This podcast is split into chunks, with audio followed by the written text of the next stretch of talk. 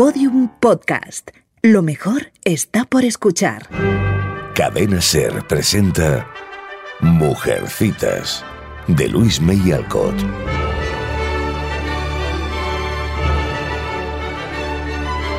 Adaptación de María Dueñas.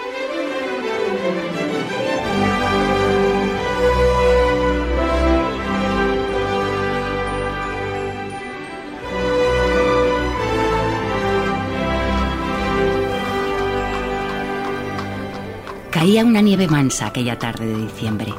Empezaba a anochecer. Eran tiempos difíciles para los Estados Unidos, una joven nación sumida en una triste guerra civil. A muchas millas de distancia del frente, en el estado de Massachusetts, las horas pasaban lentas en el hogar de la familia March. Sin regalos, la Navidad no es lo mismo. La que acababa de quejarse era Joe, la segunda de las hermanas.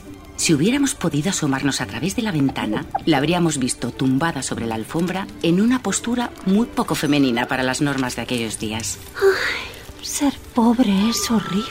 Suspiró Meg mientras sostenía una labor entre las manos. No es justo que en algunas casas reciban montones de cosas bonitas y nosotras sigamos sin nada un año más. Tampoco le faltaba razón a Amy, la más pequeña del clan. Menos mal que la tercera de las hermanas, la dulce Beth, se esforzó por infundir un soplo de aliento a la conversación. No os quejéis tanto. Tenemos a papá y a mamá y nos tenemos a nosotras. Papá está en la guerra y eso hace que la tristeza estos días se multiplique por dos. Y mamá se pasa el día fuera de casa ayudando a quienes más lo necesitan. Que los tiempos que corren son montones. Pues por eso precisamente protestar no nos lleva a ningún sitio.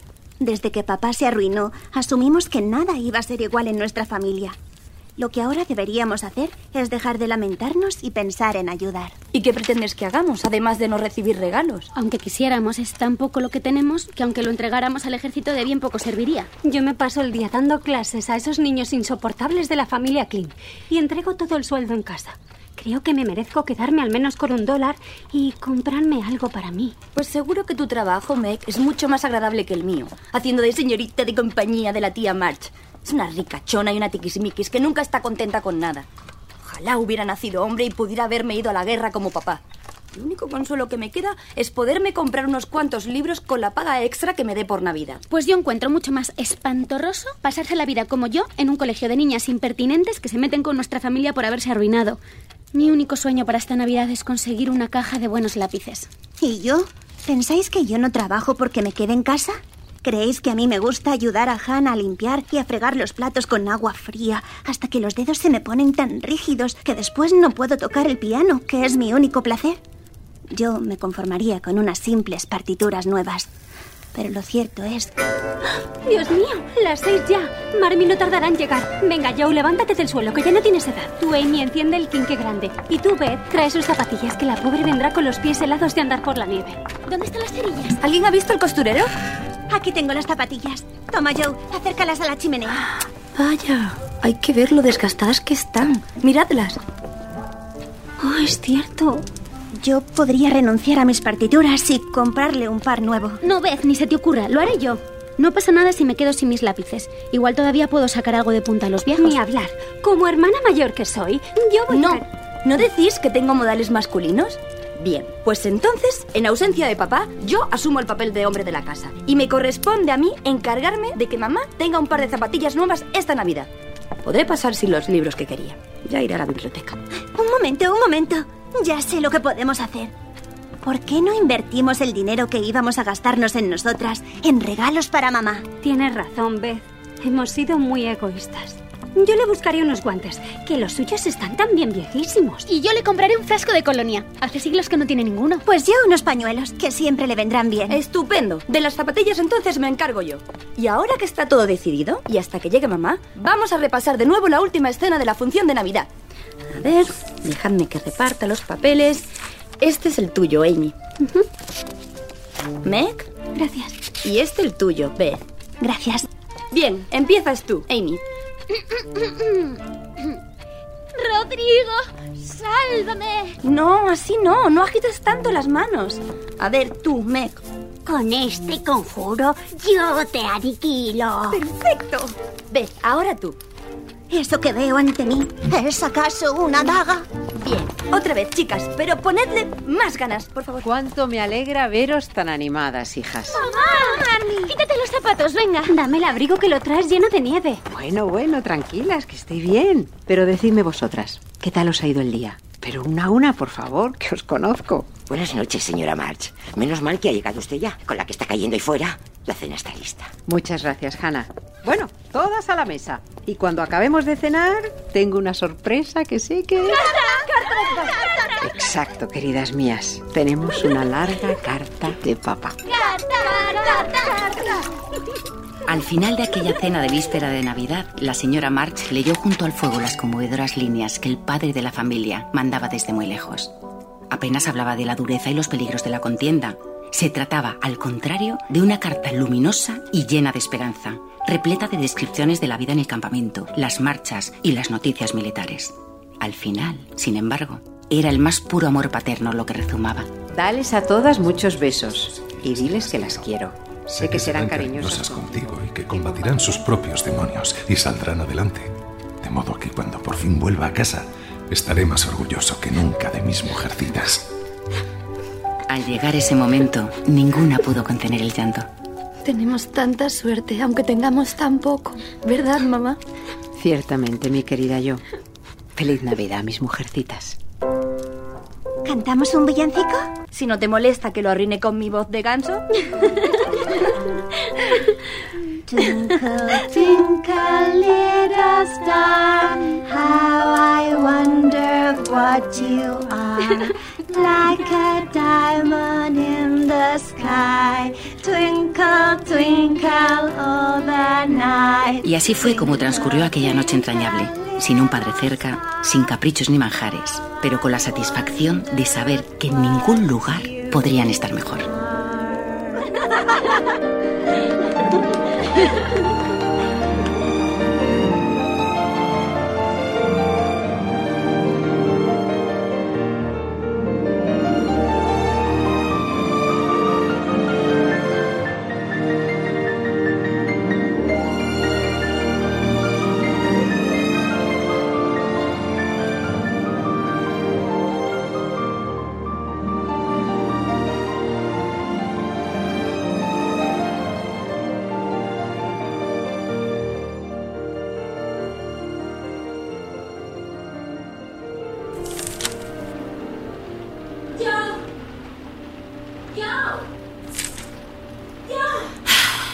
Nunca pueda tener una un rato para leer. Aquí arriba, necesitas saberlo, Meg. En el desván. Pero por Dios, Joe, ¿qué haces aquí encerrada? Saca la cabeza de ese libro y escucha esto que acaba de llegarnos. La señora Gardiner se complace en invitar a las señoritas Margaret y Josephine March al baile que ofrecerá en la noche de fin de año. ¿No te ilusiona? Nuestro primer baile, Joe. Pero no sé qué vamos a ponernos. Vaya una pregunta absurda, Meg. Solo tenemos nuestros vestidos de popelín y el tuyo está decente, pero el mío tiene una quemadura precisamente en una parte bastante indecorosa. Entonces tendrás que permanecer sentada todo el tiempo para que no se te vea la parte trasera de la falda. Yo estrenaré una cinta para el pelo y mamá me prestará su broche. Estarás estupenda. Lo único que quiero pedirte, Joe, es que te comportes con educación y elegancia. No te agarres las manos a la espalda ni andes a zancadas, ni te quedes mirando fijamente a nadie. Y sobre todo, no digas a gritos por Cristóbal Colón. Tú no te preocupes, mi querida Meg. No te dejaré mal. Estaré más tiesa que un palo y procuraré no meterme en líos. Y ahora ve a contestar esa invitación y déjame que acabe esta novela de una vez por todas. Marmy, Amy, Beth, tenemos que empezar ya con los preparativos. Y así fue como las dos hermanas mayores se adentraron en su primera gran celebración formal. Hubo muchos preparativos, no se vayan a creer. A mí me están matando estos zapatos de tacón. Ay, se me han quedado pequeños desde la última vez que los usé. Pero te quedan tan bonitos. Joe, ¿quieres estarte quieta? Así no podemos. Ah, es que se me están clavando en el cráneo las docenas de horquillas que me estáis poniendo en el pelo. Te he dicho que no te movieras. Un poco más tarde, las dos chicas se dirigieron la noche de fin de año a la casa de la señora Gardiner. Ya estamos aquí. Por lo que más quieras, Joe, no te olvides de ocultar todo lo posible la quemadura de tu falda. Sí, Bienvenidas a nuestra casa, señoritas March. Adelante, adelante, queridas, pasen al salón. A Meg la sacaron a bailar enseguida. Se movía con tal gracia que nadie pudo sospechar el dolor de pies que se ocultaba tras su sonrisa. Joe, en cambio, permaneció alejada, contemplando a los bailarines con la espalda prácticamente pegada a la pared hasta que... Señorita, ¿me concede este baile? Oh, no, no, no, no, no puedo. Lo siento, caballero. Me encantaría, pero... Joe corrió a esconderse tras unas espesas cortinas con intención de observar la fiesta desde su escondite, a solas y en paz. Su plan, sin embargo, no se cumplió. ¡Dios mío! No sabía que hubiese nadie metido aquí. no te preocupes, creo que cabemos los dos. Me he refugiado en este rincón porque apenas conozco a nadie en la fiesta y no me apetece andar con presentaciones, pero contigo es distinto. Al menos nos hemos cruzado por la calle. Y unas cuantas veces. Ah, sí. ¿No te has mudado hace poco con el señor Lorenz a la gran casa de piedra? Exacto. Entonces somos vecinos. Aunque te confieso que a mis hermanas y a mí nos da un poco de miedo el señor Lorenz. es mi abuelo. Parece huraño, pero en el fondo es un sentimental. Por cierto, me llamo Theodore, aunque prefiero que me llamen simplemente acortando mi apellido de Lawrence o Lori. Me gusta más. Encantada entonces, Lori. Yo también detesto mi nombre, Josephine, así que todo el mundo me conoce por Joe. Joe March. Y ya que nos hemos presentado formalmente, dime, ¿por qué pretendes esconderte? ¿Es que no te gusta bailar? Mm, cuando hay espacio de sobre y la gente va a lo suyo, sí. Pero en un salón elegante como este, seguro que chocaría con algo, o le pisaría el pie a alguien, y... Además... ¿Además qué? Además... Nada. ¿Y tú? ¿Por qué no bailas? He vivido durante bastantes años en el extranjero y no estoy muy hecho a las costumbres y las modas de este país. ¿En el extranjero? ¿Dónde? Por favor, cuéntame. Me encanta escuchar relatos de viajes. pues pasé un tiempo en un internado en Suiza y recorrí distintos países de Europa durante las vacaciones. Pero eh, no es momento de aburrirte con detalles de mi vida. ¿Europa? Yo daría lo que fuera por ir allí, pero... ¡Oh! Escucha esto. Esta polka es espléndida. ¿Por qué no sales de detrás de esa cortineta ni más a bailar? Solo si es contigo. Mm, mm, imposible. Nadie puede verme la espalda. ¿Pero por qué no? Bueno, tengo la mala costumbre de acercarme demasiado a la chimenea, así que siempre acabo con la falda chamuscada. Y este vestido no es una excepción. Entiendo.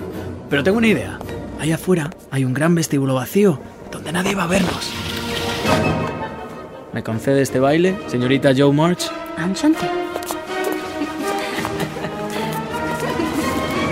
Con aquella polca iniciaron Joe y Lori su amistad.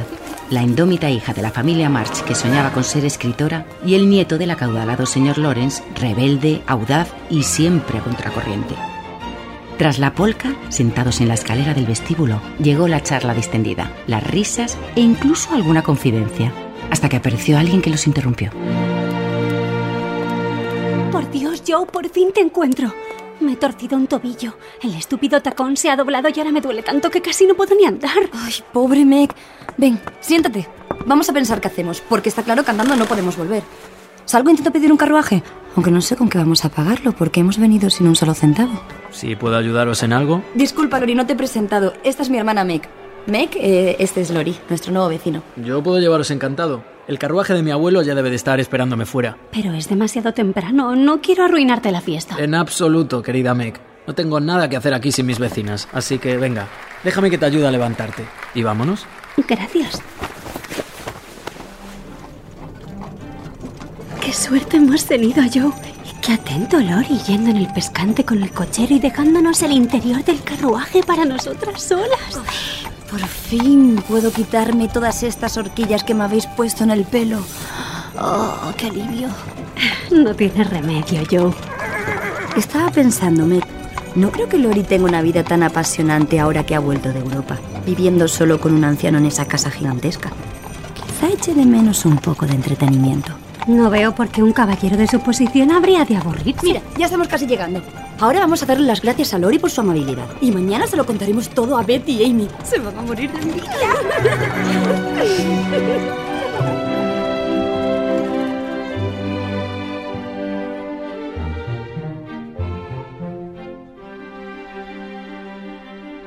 La Navidad había terminado y la vida continuaba en la casa de la familia March. Las rutinas, las obligaciones, las responsabilidades. Joe no había vuelto a ver a Lori desde la noche del baile y aquella misma tarde encontró la ocasión. Estaba retirando la nieve del jardín cuando desde lejos vio la imponente figura del anciano señor Lawrence salir de su residencia. Al comprobar que se alejaba en dirección contraria, Joe se acercó a la casa con paso raudo. Todo estaba en calma y no había ningún criado a la vista. La única forma humana que se percibía era una cabeza de cabello oscuro y rizado en una ventana del piso superior. Joe no lo dudó un momento. Amasó una bola compacta y la arrojó con fuerza hacia el cristal. La cabeza se volvió de inmediato. El rostro perdió su expresión lánguida al instante y la boca esbozó una sonrisa. ¿Cómo andas, Lori? Buenas tardes, Joe. Ya estoy mejor. Pero cogí un catarrazo la noche del baile y desde entonces no he salido de casa. Oh, lo lamento mucho. ¿No hay nadie que pueda hacerte compañía o leerte un libro? Mi abuelo lo intenta a ratos, pero mis novelas no le interesan. También tengo a Brooke, mi profesor particular, pero tiene su horario y no está a mi disposición todo el día. ¿Y no te serviría yo misma? ¿De verdad? ¿Me harías ese favor? Manda que me abran la puerta y en un minuto podrás comprobarlo. Y así fue como Joe y Lori retomaron su amistad. Encerrados ahora en el dormitorio revuelto del chico, con él escuchando y tosiendo de tanto en tanto, y ella relatando historias acerca de su trabajo, las noticias que su padre enviaba desde el frente y docenas de anécdotas del pequeño mundo que compartía con sus hermanas. Qué envidia saber que en vuestra casa nunca existe el aburrimiento. A veces hasta sobra actividad, te confieso. Por eso a menudo me refugio en el desván para tener un poco de calma y leer a gusto o escribir mis historias. ¿Tanto te gusta leer y escribir? No hay nada que me dé mayor placer. ¿Quieres echar un vistazo a nuestra biblioteca? Me encantaría. Pero seguro que a tu abuelo no va a molestarle. Ha salido, no te preocupes. Además, me vendrá bien estirar un poco las piernas. Ya estoy cansado de pasarme el día encerrado en este cuarto. Lori la condujo por estancias y pasillos de la gran casa hasta un enorme espacio repleto de estanterías de libros, figuras de bronce, globos terráqueos y vitrinas llenas de monedas antiguas y curiosidades. Impactada, Joe se dejó caer con un suspiro en una gran butaca. Pero qué maravilla, Lori. Deberías sentirte el joven más afortunado del mundo. Sí, bueno, supongo. Dios mío, debe ser tu abuelo. ¿Qué va a pensar cuando me vea enredando en su biblioteca? No es el seguro, él simplemente entra, nunca llama. Señor, es el médico, viene a verle. Vaya, qué oportuno. Joe, ¿te importa quedarte sola unos minutos? No te preocupes en absoluto, Lori. Aquí te espero encantada. ¡Shakespeare! Allí se quedó Joe, sola entre aquellas maravillas, escudriñando títulos y obras de arte. Y en el momento justo en que contemplaba un retrato al óleo del dueño de la casa, oyó la puerta abrirse de nuevo a su espalda. Sin volverse, Joe empezó a hablar. ¿Sabes, Lori? Mirando este retrato de tu abuelo, me estoy convenciendo de que no debo temerle. Aunque su gesto es severo, tiene ojos de buena persona. No es tan guapo como lo fue el mío, desde luego, pero después de ver su biblioteca, empieza a no caerme mal del todo. Muchas gracias, señorita. No sabe cuánto valoro sus cumplidos. Señor Lawrence, lo, lo- lo siento. Yo pensé que usted era... Era mi nieto, por lo que veo. Sí, disculpe, yo... Así pues, joven, no me encuentra tan apuesto como a su propio abuelo. No, señor, qu- quiero decir... Sí, señor. Y em, le parece que tengo el gesto severo. Era solo una opinión, señor. Y a pesar de todo eso, no le caigo mal del todo. Correcto, señor. Acérquese, señorita March. Quiero contemplarla de cerca. Ah, parece que ha heredado usted el carácter de su abuelo, aunque no se parece físicamente. Fue un buen hombre y por encima de todo era valiente y honrado. Me enorgullezco de haber sido su amigo. Gracias, señor. Y disculpe que ande curioseando entre sus cosas. Tan solo vine a ver a su nieto para animarle un poco. Ay, mi nieto. ¿Piensa usted, señorita, que necesita animarse? Si me disculpa la sinceridad, señor, creo que sí. Que le vendría bien estar con otros jóvenes. En casa somos todas mujeres, pero estaríamos encantadas de obsequiarle con nuestra compañía y ayudarle en todo lo que esté en nuestra mano. Quizá no sea mala idea después de todo. Pasaré a charlar con su madre un día de estos para solicitar su aprobación a las visitas de Lori. Y ahora, jovencita, acudamos a esa llamada. Siga comportándose como una buena vecina y acompáñenos a mi nieto y a mí a tomar el té.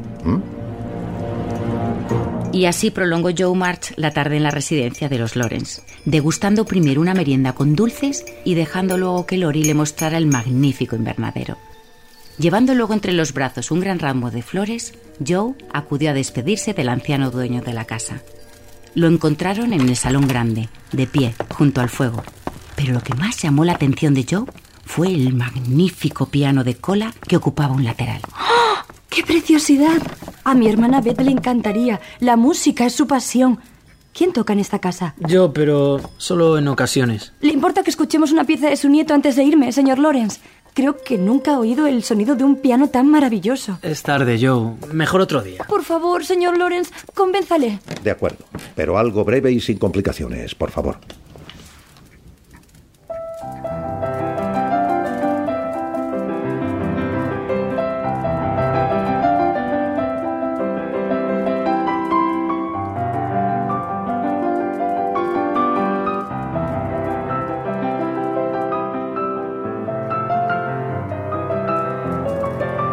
Suficiente, vamos a dejarlo aquí.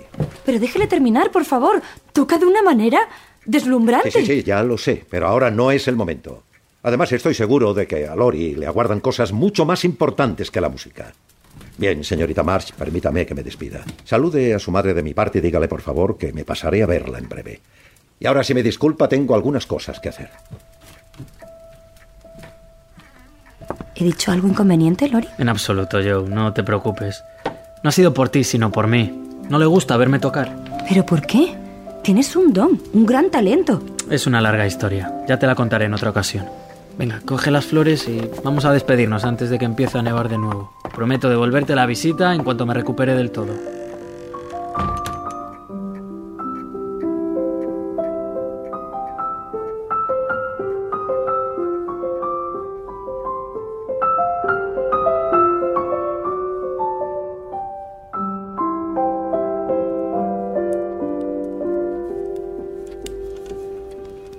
Aquella noche, el relato de lo acontecido en la mansión vecina mantuvo a la familia March en grata conversación junto al fuego. Pero mamá, ¿por qué piensas tú que le molestó oír tocar a su nieto? No estoy segura yo, pero hace años corrió un rumor que tenía que ver con su hijo, el padre de Lori. Al parecer, este contrajo matrimonio contra la voluntad del señor Lawrence con una joven italiana que se dedicaba a la música, y el señor Lawrence dejó de tratarlos tras la boda. Por desgracia, la pareja murió siendo aún joven, y entonces el señor Lawrence acogió al niño que tuvieron, que es Lori. Durante toda su infancia y juventud lo mantuvo en los mejores internados europeos. Y cuando el chico creció y el abuelo se retiró de sus negocios, volvieron a vivir juntos aquí, de donde la familia es originaria. Entonces el talento musical le viene de su madre. ¡Qué romántico! ¡Qué romántico y qué disparate! Debería dejarle que hiciera lo que quisiera con su vida. Claro, ese origen italiano explica el pelo negro que tiene. Y esos ojos tan oscuros y ese halo tan... tan... Bueno, tranquilidad, tranquilidad. Dejemos de meternos en vidas ajenas y vamos a acostarnos ya, que ha sido un día muy largo para todas. Los Lorenz, abuelo y nieto, cumplieron con su palabra en las jornadas siguientes y acudieron a visitar el hogar de la familia March. Con su calidez y entusiasmo, las hermanas lograron que el solitario muchacho se sintiese uno más entre ellas. Lo cierto es que las chicas y Teddy, como le llamaba Joe, lo pasaban en grande. Organizaban representaciones teatrales, carreras de trineos y concursos de patinaje. Había veladas entrañables en la cálida sala de los March y fiestas familiares en la mansión de sus vecinos. Meg tenía permiso para ir al invernadero siempre que quisiera y llevarse a casa enormes ramos de flores. Joe devoraba los libros de la biblioteca y el anciano se partía de risa con sus comentarios. Amy copiaba los óleos que colgaban de las paredes y a Lori le encantaba actuar como joven señor de la casa haciendo gala de sus exquisitos modales. Tan solo Beth permanecía retraída, sin valor suficiente como para acudir al domicilio de sus vecinos a practicar en su grandioso piano, hasta que en una noche de tertulia, desde su rincón, escuchó al señor Lawrence soltar al aire una propuesta que hizo que a Beth empezaran a temblarle las piernas. Ahora que mi nieto está descuidando sus clases de música, de lo cual me alegro, dicho sea de paso, empieza a preocuparme el estado de nuestro piano. Los instrumentos se resienten si nadie se ocupa de ellos. Y por eso estoy pensando, señora March, ¿cree que alguna de sus hijas podría acercarse a tocar de vez en cuando para mantenerlo afinado? ¿Cómo iba a imaginar la cándida Beth que aquella invitación estaba cargada de intencionalidad? El viejo señor Lawrence era consciente de que lo único que impedía a la joven disfrutar de la música que adoraba era su profunda timidez. Por eso dio el primer paso. Y por fortuna, Beth reaccionó. Tal vez podría encargarme yo, señor, pero solo podría hacerlo si supiera que nadie va a escucharme o a interrumpirme. Cuenta con ello, querida. El piano siempre estará disponible para ti. Puedes entrar y salir en cualquier momento. Ni siquiera tienes que llamar a la puerta. Ay, muchas gracias, señor Lawrence. Gracias de corazón, señor Lawrence. Gracias a ti, pequeña. ¿Sabes? Yo tuve una vez una nieta que tenía unos ojos como los tuyos. Se nos fue al cielo y llevo esa pena clavada en el alma. Dios te bendiga, querida. Y ojalá disfrutes de tu música en mi casa.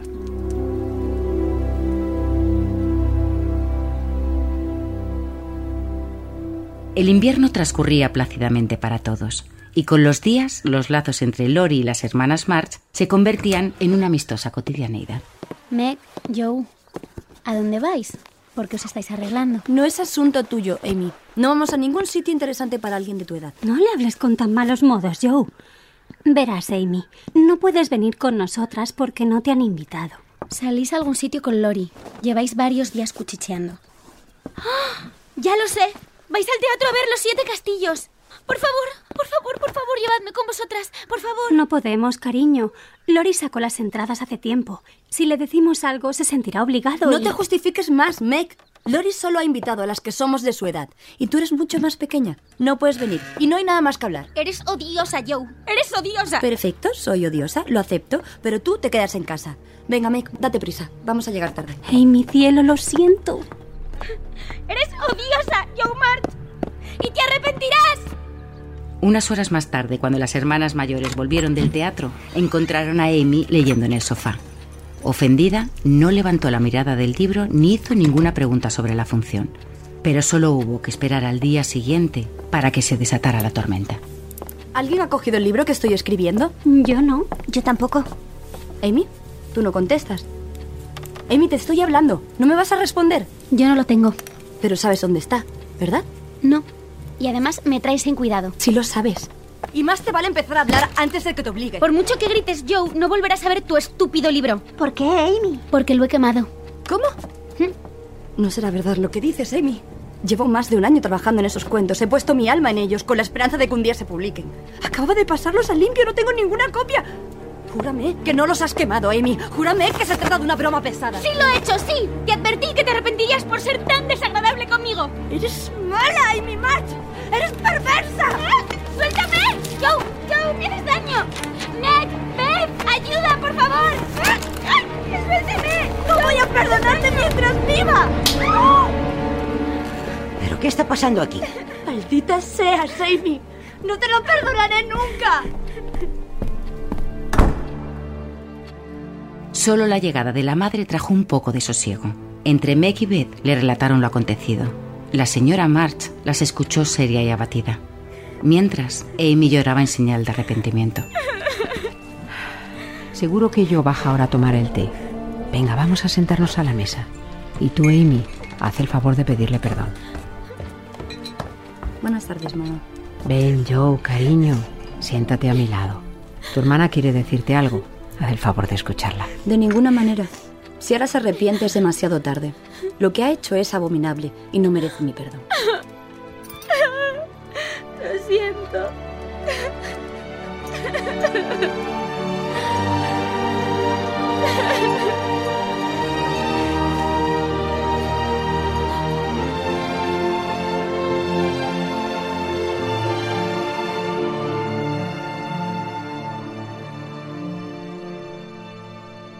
Efectivamente, Joe no estaba dispuesta a dejar pasar la venganza de Amy tan a la ligera.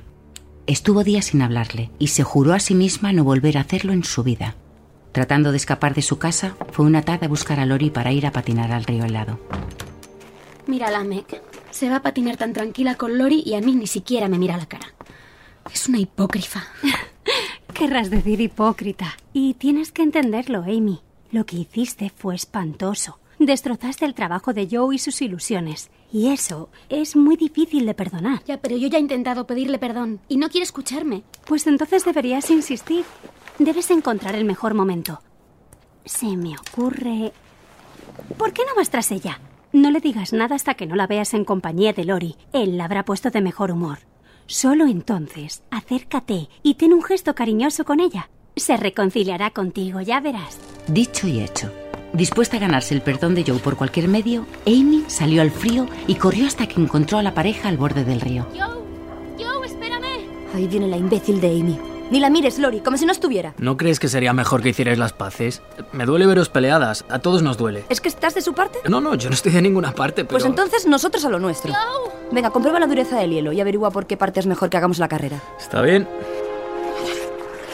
Joe, por favor, solo quiero hablar. Estúpida niña malcriada.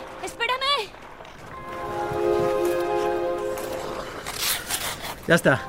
Será mejor que nos mantengamos cerca de la orilla. La parte central está quebradiza. Pues vamos allá. Joe, Joe. Vamos, señor Lawrence.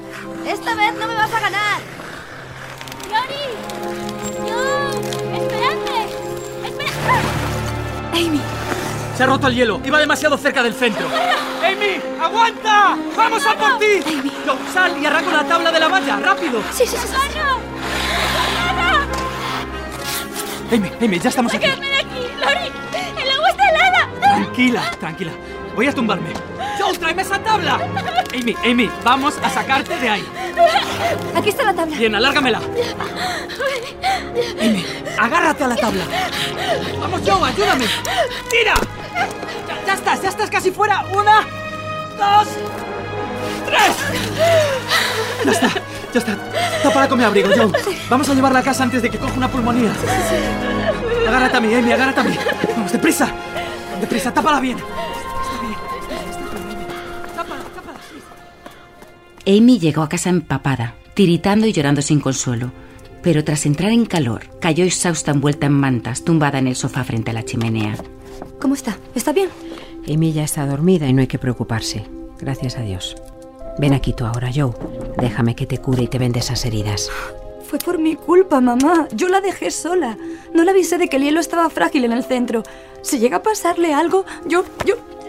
No, no, no te tortures más, querida. Ahora está tranquila. Todo ha quedado en un susto. Pensaba que jamás iba a perdonarla. ¿Cómo he podido ser tan ruin? No eres ruin, cariño. Pero ve y dale un abrazo. Seguro que entre sueños te lo va a agradecer. Gracias, mamá.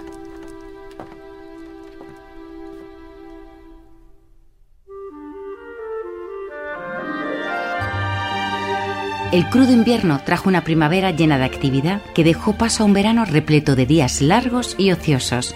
Septiembre todavía fue cálido. La vida continuaba al aire libre. Caía la tarde y las hermanas March y Lori estaban sentados en la hierba, bajo las ramas de un gran árbol. Meg cosía, Amy dibujaba helechos, Beth recogía piñas secas y yo miraba soñadora las nubes. Chicas. Y Lori. ¿Vosotros tenéis sueños? Quiero decir, un sueño que queráis alcanzar en el futuro. Bueno, eh, en mi caso, de mis sueños se encarga mi abuelo. Sí, pero cuando sueñas con lo que te gustaría hacer, en qué te gustaría convertirte, ¿con qué sueñas? Con viajar por todo el mundo. Y después de eso, dedicarme a la música convertido en un compositor famoso. ¿Y tú, Meg, con qué sueñas? A mí me gustaría tener una casa bonita, con lujos y comodidades, ropa hermosa, muebles elegantes, montones de criados. Pero en esa casa, querida, necesitarías un señor. Es cierto. ¿Por qué no dices abiertamente que lo que de verdad quieres es un marido atractivo y con dinero? ¿Y tú, Joe? Porque seguro que tú solo querrías una casa con caballos y un rincón para escribir novelas. Por supuesto. Pero no sería una casa cualquiera, porque para entonces me habría convertido en una escritora célebre que vendería millones de libros. Viajaría continuamente a Europa y pasearía por los campos elíseos y por el sur de Francia. Y... Bueno, bueno, para, Joe. No te precipites. ¿Y tú, Beth? Yo no tengo sueños. Mi única aspiración es continuar en casa, con nuestros padres, con Hannah. Mientras los tenga a ellos y pueda seguir tocando el piano, viviré contenta. Pues yo, Amy March, tengo montones de sueños. Quiero ser artista y vivir en Roma y pintar todo el día, aprender de los grandes maestros. Vaya grupo de ambiciosos somos. A saber dónde terminará cada uno. Si por mi abuelo fuera, por ejemplo, yo solo sería un hombre de negocios como él. Quiere que vaya a la India y que me dedique al comercio, pero antes prefiero que me peguen un tiro. Odio el té, odio la seda, odio las especias, odio todos esos cargamentos que transportan sus viejos barcos. Cuando sean míos, me traerás sin cuidado que se hundan. Pues no pierdas el tiempo y escápate en uno de ellos. Ojalá yo fuera chico para poder hacerlo. Irme y vivir la vida lejos y a mi manera. Sois un par de insensatos los dos. Más te vale, Lori, no hacer caso a Joe y dedicarte de momento a estudiar. Además, tienes la suerte de contar con tu tutor particular, el señor Brooke, al que, por cierto, a veces le pones las cosas bastante difíciles. ¿Y tú por qué sabes eso? Veo al señor Brooke a menudo desde la ventana, cuando sale de tu casa y pasa frente a la nuestra. Hay días en que parece satisfecho y camina con garbo, pero en otras ocasiones, sin embargo, va cabizbajo. Sospecho que porque tú te has mostrado vago o rebelde. Vaya, Meg. Me alegra saber que te fijas tanto en mi querido profesor particular. Tendré que ponerla al tanto. Ni se te ocurre decirle una palabra. Aunque como te acabes casando con ese señor Brooke, mucho me temo que jamás llegarás a cumplir tu aspiración de ser rica. Dejad los dos de decir tonterías. Lo que de verdad me interesa, Lori, es que seas responsable. Ya sabes que para nosotras eres como un hermano y no me gustaría tener que avergonzarme de ti. Está bien, está bien, tranquila.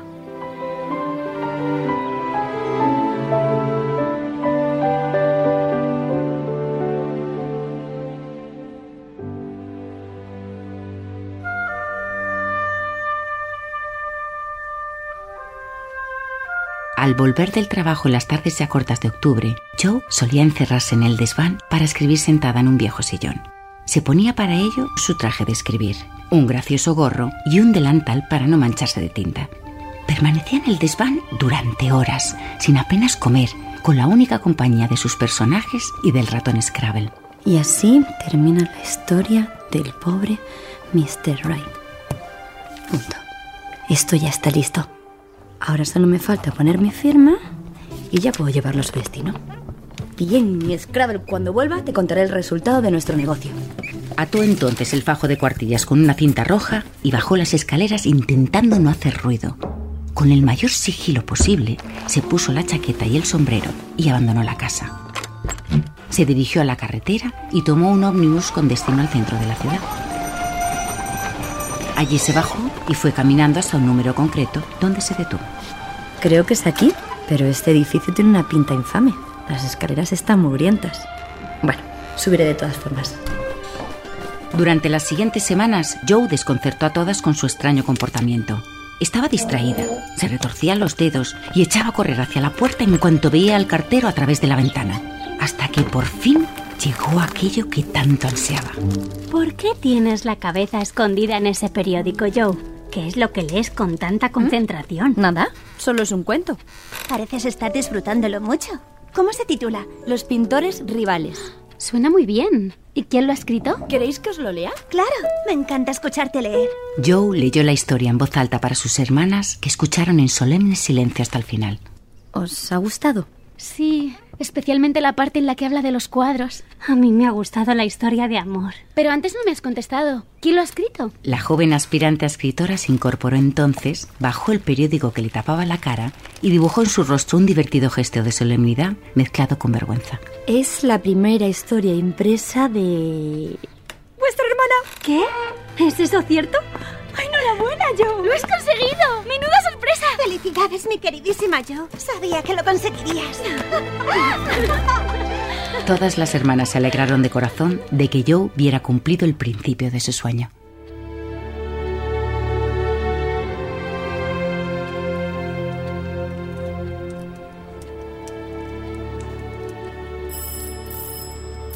Noviembre se abría paso con sus días fríos y las primeras escarchas. La vida de la familia March continuaba con sus rutinas cotidianas. Gracias, aquí. Aquella tarde ya estaban todas de vuelta de sus obligaciones cuando algo las sorprendió a deshora. Es uno de esos horribles telegramas, señora. ¿Cómo? Dame, Hannah, dame. Oh, Dios mío. ¿Qué dice, mamá? Malas noticias, seguro. Te has quedado blanca. Déjame leerlo en voz alta, Marnie. Señora March, su esposo está muy enfermo. Venga enseguida. Doctor Hale, Hospital Blanc, Washington. Oh, Dios mío. Pareció que el día se oscurecía de súbito y el mundo cambiaba por entero. Las hermanas rodearon a su madre. No, no, no tengo tiempo para lamentaciones. Me iré enseguida. Confío en que no sea demasiado tarde. Iré a preparar sus cosas enseguida, señora. Ay, Dios mío, que el señor salve a este buen hombre. Lori, por favor, ve en tu carruaje a enviar otro telegrama de respuesta. Di que tomaré el primer tren mañana temprano. Enseguida. Tú, Joe, lleva una nota a tía March. Necesitaremos que nos preste algún dinero. Acércame papel y pluma. Voy. Meg, tú pásate por la farmacia con esta lista que estoy escribiendo. Los hospitales de campaña suelen andar escasos de medicinas. Ahora mismo. Ve, querida, da una carrera a casa del señor Lawrence y pídele unas botellas de buen vino, del que ayuda a tonificar a los enfermos. Y tú, Amy, echa una mano a Hannah para bajar el baúl negro. Inmediatamente, mamá. Conmocionadas todavía, todas se pusieron en marcha. Y tan pronto como Beth informó al señor Lawrence, este se dirigió al domicilio de la familia, acompañado por John Brooke, el tutor particular de Lori. Mi querida señora March, pongo a su entera disposición todo lo que necesite. Mi carruaje, víveres, medicinas, dinero. Puedo acompañarla yo mismo si lo considera oportuno. No, por Dios, señor Lawrence, no se preocupe. Creo que podré arreglarme sola. Señora March, permítame acompañarla. Tengo que atender algunos asuntos del señor Lawrence en Washington y será para mí una satisfacción ir con usted y servirle de ayuda. Usted, usted es... eh, Brooke, John Brooke, señora. Es el tutor particular de mi nieto y hombre de mi entera confianza. Creo que debería aceptar su ofrecimiento. No quisiera molestarle. No es ninguna molestia, señora, se lo aseguro. Decidido entonces. Brooke, usted se encargará de mantener a la familia informada por carta de los avances. Por supuesto. Gracias. Es usted muy amable, señor Brooke. Nos quedaremos todas mucho más tranquilas sabiendo que nuestra madre marcha acompañada. Será un placer ayudarle en todo lo que esté en mi mano, señorita Margaret. Prosiguieron los preparativos. Todas regresaron de sus distintos recados. Todas menos Joe. Ay, pero ¿dónde se ha metido esta criatura? Es imposible que lleve más de dos horas en casa de tía March. Ya estoy aquí. Yo, ¿dónde te habías metido? Toma, mamá. Esta es mi contribución para que papá esté bien atendido y pueda volver pronto a casa. ¿25 dólares? Pero yo, ¿de dónde he sacado este dinero? Es una barbaridad. Lo he ganado honradamente. Solo he vendido lo que era mío. Mirad. Joe se quitó el pañuelo con el que llevaba cubierta la cabeza. ¡Tu melena! Te la has cortado. Con lo bonito que lo tenías. Pero yo, ¿cómo has podido? Si era tu mayor atractivo. Joe, no era necesario. Lo siento, mamá, pero me negaba a pedir dinero prestado a la ruin de tía March. Iba pensando en ello cuando vi el escaparate de una barbería con varias colas de pelo colgando de las que usan para hacer postizos. Entré a preguntar cuánto podrían darme y acepté. Pero Joe, ahora te tardará muchísimo en crecer. Basta de lamentaciones. Estoy contenta con lo que he hecho. Ya me acostumbraré a verme así. Tienes un gran corazón, mi pequeña. Venga, vámonos todas a la cama. Mañana hay que madrugar para quemarme y coja el tren.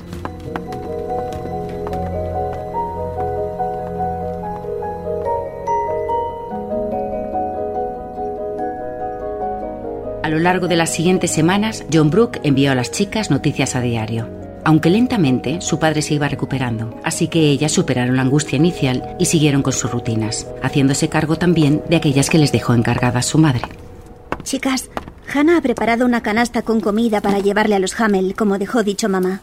A mí me duele mucho la cabeza. ¿Alguna de vosotras puede ir? ¿Meg? Ay, yo estoy demasiado cansada, Beth. Esos niños no me dan tregua. ¿Y tú, Joe? No puedo, tengo que terminar este cuento. A mí ni me mires. Estoy atareradísima con un montón de trabajos del colegio. Querrás decir atareadísima. Bueno, pues tendré que ir yo. Esa pobre gente pasa mucha hambre. No podemos dejarles así. Sin decir más, Beth se abrigó todo lo que pudo y salió al aire helado de la mañana. Cuando regresó era ya tarde y ninguna la vio subir la escalera y encerrarse en la habitación de su madre. Hasta que media hora después, Joe entró en el cuarto y la encontró sentada frente al botiquín, con los ojos febriles y una botella de alcanfor en la mano. Por Dios santo, Beth, ¿qué te ocurre? Oh, Joe, el niño se ha muerto. El bebé de los Hamel ha muerto en mis brazos. Mi pobre Beth, qué horror. No fue horrible, Joe, pero sí muy triste. Pensé que se había dormido, pero de pronto oí un gemido y lo sentí rígido. Lo mantuve conmigo hasta que regresó la pobre señora Hamel con el médico.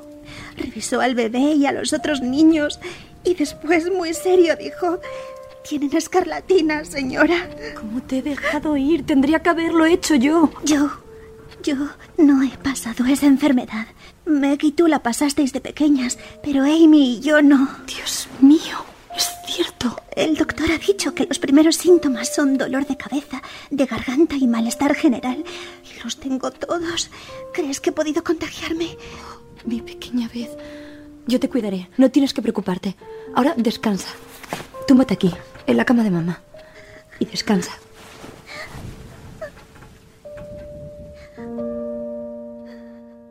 Un revuelo atemorizado llenó la casa. En efecto, Beth tenía la escarlatina. La acomodaron en el cuarto de la madre, llamaron al doctor y mandaron a Amy a casa de tía March inmediatamente, por miedo a que también ella se contagiara. Sobre Hannah y las hermanas mayores quedó entonces flotando una duda. Debemos decírselo a mamá. ¿Tendríamos que escribirle? Mi opinión es que seamos prudentes. Tu madre ya tiene suficientes preocupaciones allá en Washington. Esperemos unos días hasta ver cómo avanza. Con buenos cuidados esta enfermedad nos resulta peligrosa. Pero todo progresó mal, tremendamente mal. Mientras el viento soplaba con fuerza y la nieve caía con furia tras las ventanas, la enfermedad atacó a Beth de una forma virulenta. Apenas le bajaba la fiebre, pasaba horas delirando, temblaba y sufría sacudidas estremecedoras. Lo poco que hablaba era con voz quebrada y ronca. No reconocía el rostro de Meg y Joe y las llamaba entre sollozos con nombres equivocados. Hasta que después de unas cuantas noches, el momento más duro llegó de la boca del doctor Banks. Si la señora March puede dejar solo a su esposo unos días, convendría pedirle que regrese a casa. No puede morirse. Es demasiado buena. Dios mío, por favor, no dejes que se vaya. Esta noche la paciente experimentará un cambio. Si es para mejor o para peor, no lo sabemos todavía. Volveré por la mañana, señoritas. Cuídenla entre tanto. El tiempo pasaba con una lentitud agobiante. No hubo ningún cambio a las doce, ni a la una, ni a las dos. En las últimas horas de la madrugada, sin embargo, se produjo el milagro. Beth empezó a sudar, remitió la fiebre y su respiración recuperó el ritmo. El doctor regresó a primera hora y la examinó con sumo cuidado. No sé si es ciencia o milagro, pero está saliendo. Se salvará. Y justo en ese momento, al hogar de los March retornó la esperanza. Inquieto por el estado de Beth, Lori había hecho avisar a Marmee en Washington. Niña, ya estoy en casa. Por lo que más queráis, decidme que Beth está mejor. Mamá, mamá.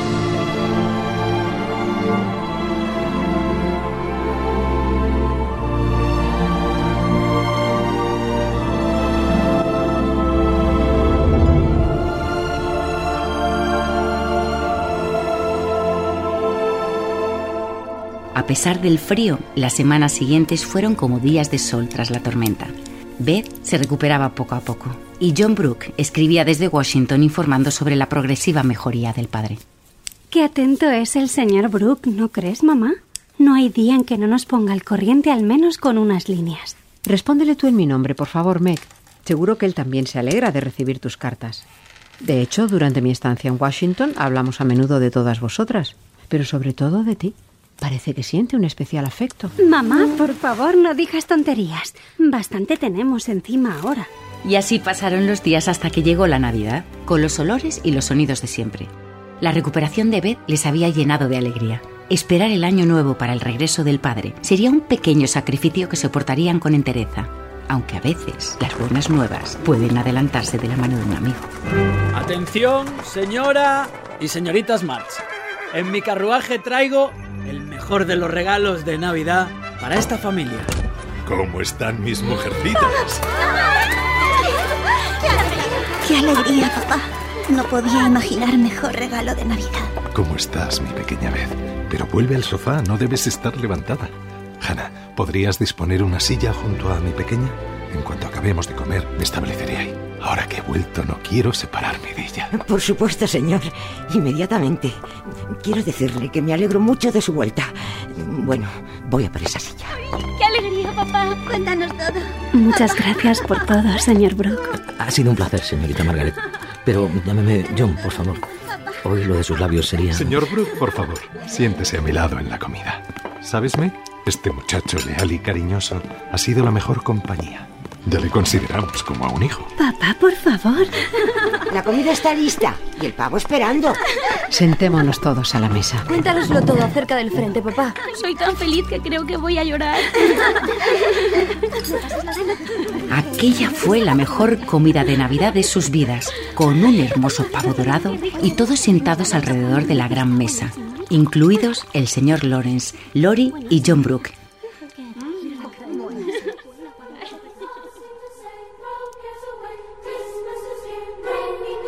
Y en este punto cae el telón de esta primera parte sobre Meg, Joe, Beth y Amy, nuestras cuatro mujercitas.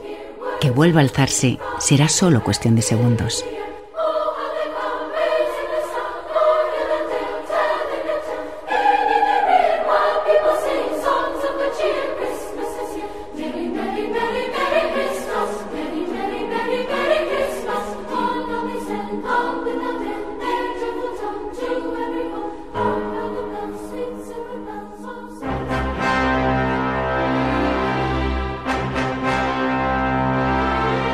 Retomamos la historia de los March tres años más tarde. La guerra había llegado a su fin y entre los miembros de la familia habían acontecido unas cuantas novedades. Era el mejor de los tiempos. El patriarca, Era el peor de los tiempos. ya retirado de sus obligaciones militares, se mantenía ocupado con sus libros y su pequeña parroquia. La era de la luz y de las tinieblas. Marmy, por su parte, continuaba activa ayudando a los necesitados en sus casas y en hospitales aún llenos de soldados. Aunque ahora tenía también que echar una mano a Meg y su nueva familia. Mamá, ¿puedes probar este estofado? Creo que he vuelto a pasarme de sal. Échale un poco de agua. Tu marido no lo notará. Porque Meg se había casado, sí. Y no lo había hecho con un hombre acaudalado como soñó en otro tiempo, sino con el bueno de John Brooke. La buena fortuna quiso que además fueran padres pronto. Y para deleite de todos, trajeron mellizos al mundo. La pequeña Daisy y un varón de millón. Mamá, mamá, ¿verdad que Barbazón también puede ser una niña? Eso pregúntaselo a tu tía Jojo, que es la experta en jugar a los piratas. Yo quiero ser Barbazón. No, señorita, de eso nada. Solo puede haber un barba azul y ese soy yo. Tú puedes ser capitana de un navío inglés. Si nos disculpan, señoritas. Nuestra Joe no volvió a cuidar a tía March, porque tras acoger esta a Amy en su casa durante la escarlatina de Beth, la sobornó para que se quedara con ella a cambio de clases de dibujo con los mejores profesores. A Joe, naturalmente, ese despido no le importó en absoluto. Así podía dedicarse en cuerpo y alma a la escritura, y se convirtió en colaboradora del diario The Spread Eagle. Querida Joe, este verano me propongo invitar a unos buenos amigos a casa. Espero que no me decepciones y hayas mejorado tu nivel de cricket para entonces. Por entonces, Lori había terminado la universidad para complacer a su abuelo y buscaba ahora la forma de encontrar su propio camino. Y Beth, tímida como siempre, continuaba con una salud frágil que compensaba con su dulzura. La calma de la familia, sin embargo, se trastocó cuando una mañana de verano recibieron una carta. ¡Ah, qué buena noticia! Tía Carol va a pasar una larga temporada en Europa y quiere... Quiere que la acompañe. No, no, no se trata de ti, Joe, es... Es a Amy a quien reclama. ¿Cómo? Pero, mamá, eso no puede ser. Amy es demasiado joven. Yo llevo años soñando con ese viaje. Lo sé, cariño, pero la tía ha elegido a Amy. Y mucho me temo, Joe, que la culpa es en parte tuya. A tus tías les desagradan tu afán de independencia y tus salidas de tono. Pero no es justo. Intenta tomártelo con buen ánimo, Joe, y no enturbies la alegría de tu hermana con tus lamentos. Es imposible pintar así. La luz no dura en una hoja más de tres minutos. A este paso acabaré en mi cuadro cuando sea vieja. Amy, cariño, tenemos que darte una noticia. Acaba de escribir vuestra tía Carol. Resulta que quiere que la acompañes a Europa. Y estoy tan contenta, estoy tan orgullosa de todas vosotras. Así fue como Amy zarpó hacia el viejo mundo, agitando una mano hasta que en el horizonte solo quedó el reflejo del sol en las aguas del océano. Tras ella, dejaba la promesa de ejercer como corresponsal de la familia en el extranjero, narrándoles por carta todas las maravillas que encontrara en Europa.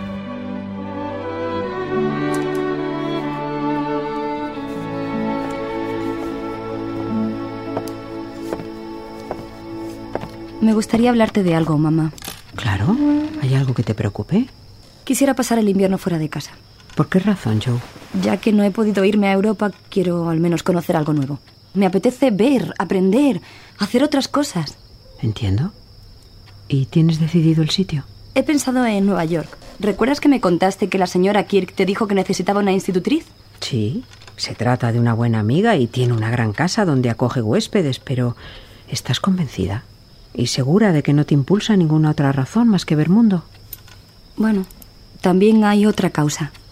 Verás, tal vez esté equivocada, pero me temo que Lori ha desarrollado ciertos sentimientos hacia mí. Sí. Algo sospechaba. Pero tú no le amas de ese modo, ¿verdad?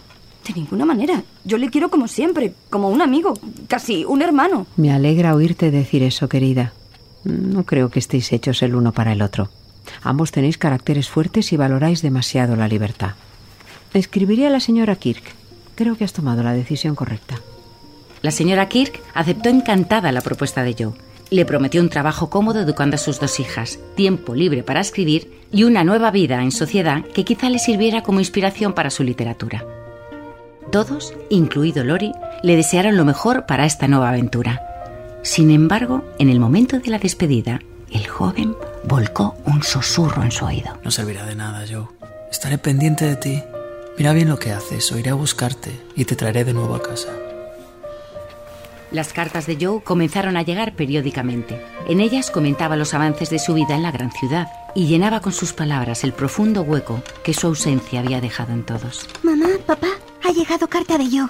Bueno, ¿ya qué esperas para leérnosla? ¿Seguro que no la queréis leer vosotros primero? Será un placer oír las palabras de una hija en la voz de otra. Léenosla, por favor. Queridos papá, Marmy y Beth, la señora Kirk me recibió con un enorme afecto. Tiene una mansión enorme y dos pequeñas hijas, preciosas pero muy mal criadas, de cuya educación me tengo que ocupar. Como la casa está llena de huéspedes, me ha instalado en una de las guardillas. Pero me gusta porque entra abundante sol. Hay gente interesante alojada aquí, jóvenes absortos en sus pensamientos, alguna solterona rica, pero quien más me llama la atención es un profesor alemán con aire poco convencional. Por su ropa no parece que le sobre el dinero, pero siempre va cargado de libros y papeles, y es extremadamente considerado con los criados y muy simpático con los niños. Su historia me genera curiosidad.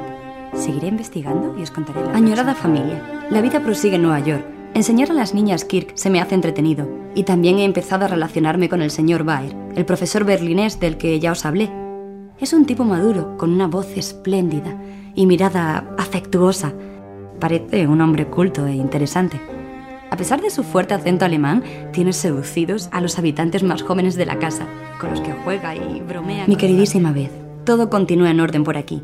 Entre semana tengo una actividad intensa, pero los sábados son más relajados y aprovecho para salir a pasear, a veces con el profesor Baer, con quien cada día me llevo mejor. Gracias a él estoy empezando a hacerme con una buena biblioteca. Por Navidad me ha regalado una obra de Shakespeare con una encantadora dedicatoria. Me ratifico en que es un hombre algo extravagante, pero tiene una risa franca y sonora que cautiva a todo el mundo. Su habitación parece una leonera y él mismo se cose hasta los calcetines. Me genera tanta ternura que alguna vez, sin que él lo sepa, me he metido a poner en orden su cuarto y le he hecho algún que otro arreglo a su ropa. Es amabilísimo y siempre tiene... Buenas tardes, señorita March. Ah, señor Baer, qué susto me ha dado. No sabía que estaba aquí. Espero no interrumpirla. En absoluto. Escribí una carta a mi hermana Beth, pero puedo seguir más tarde. Quiere usted mucho a su hermana, ¿eh? Sí, las quiero a todas. Pero le confieso que Beth es mi debilidad. Tiene usted un buen corazón. No sé a qué se refiere. Pensará usted, señorita March, que no me doy cuenta de que hay unas generosas manos en esta casa que se encargan de hacer surcidos a mis camisas y cosen los botones de mis chaquetas. Como no deseo parecer desagradecido, a modo de compensación le propongo un intercambio. ¿Qué le parecería si le diera unas clases de alemán? Pues... No querrá entristecer un viejo corazón como el mío. Acepte y consideraré que estamos en paz. Me parece bien. A pesar de lo ocupado de sus días en Nueva York, Joe siempre encontraba tiempo para sus trabajos literarios. Entonces estaban de moda los folletines, y aunque aquel género no le entusiasmaba demasiado, la necesidad de ganar dinero la llevó a dedicarse a ellos, sin decir nada a nadie, y de una historia de misterio la firmó con un seudónimo y se empeñó en publicarla. Aceptamos su obra, señorita, si no se opone a introducir algunas modificaciones. La gente lo único que desea es pasar un rato agradable sin que le suelten sermones. Hoy en día no venden los mensajes morales. Por eso, en lo sucesivo, le aconsejo que introduzca escenarios exóticos, condes y gitanas, bandoleros, en fin, ya saben, personajes subyugantes. Si continúa con este estilo y me trae argumentos bien resueltos, le seguiré comprando. Al ver que sus magros ingresos aumentaban de una manera fácil, Joe se volcó con ganas en aquel trabajo. Con el dinero que ganara, pensó que podría pagarle a su hermana Beth unas vacaciones junto al mar. Fue, sin embargo, su nuevo amigo, el profesor Baer, quien le abrió los ojos justo antes de comenzar una de sus lecciones de alemán. No sé quién deja estos periódicos tan detestables en el salón de clase. Vea, Mire qué espantosas ilustraciones llevan estas historias. Un loco, un cadáver, una víbora, un villano. A algunos estos textos les parecen entretenidos, pero para mí no son más que basura nociva. Tal vez más que nociva se trate tan solo de historias tontas. Y si la gente las pide, no veo qué hay de malo en que se les faciliten. Muchas personas honradas se ganan la vida escribiendo en esas publicaciones. La gente también pide whisky. Y no por ello usted y yo accederíamos a venderlo. Si estas personas honradas supiesen el daño que causan, seguramente no pensarían que se ganan el pan de una manera decente.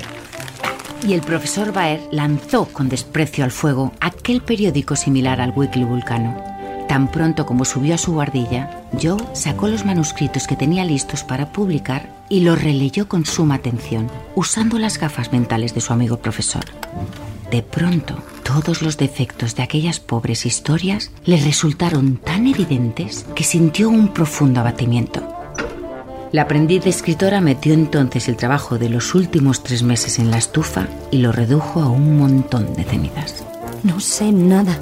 Esperaré hasta aprender y cuando logre hacerlo mejor, volveré a intentarlo. Así fue como aquel invierno Joe March aprendió no solo alemán, sino también nociones de dignidad profesional.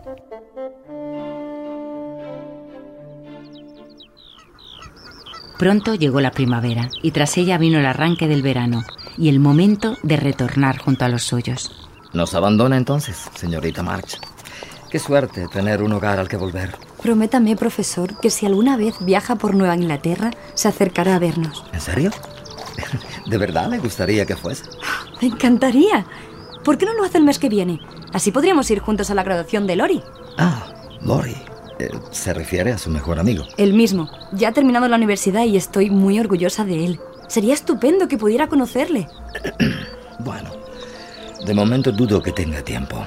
No obstante, les deseo todo lo mejor a usted y a ese joven. Ante la perspectiva de la marcha de Joe y la referencia a Lori, en la mente de Baer se había instalado la melancolía y la duda. Aún así, a la mañana siguiente se presentó en la estación a despedirla.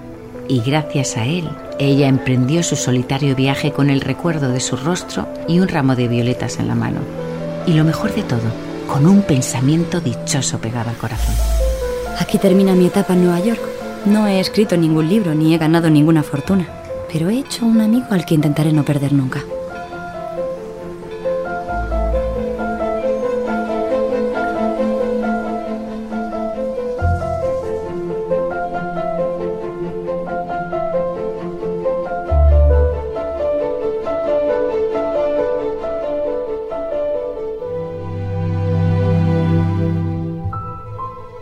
Fuese cual fuese el motivo, aquel año Lori dio muestras de una gran determinación.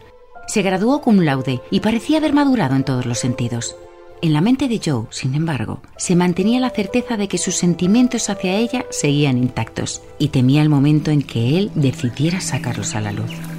Ahora que los dos estamos de vuelta, tendrás que escucharme, Joe. De una vez por todas. Por favor, Teddy, no lo hagas. Voy a hacerlo y tendrás que escucharme.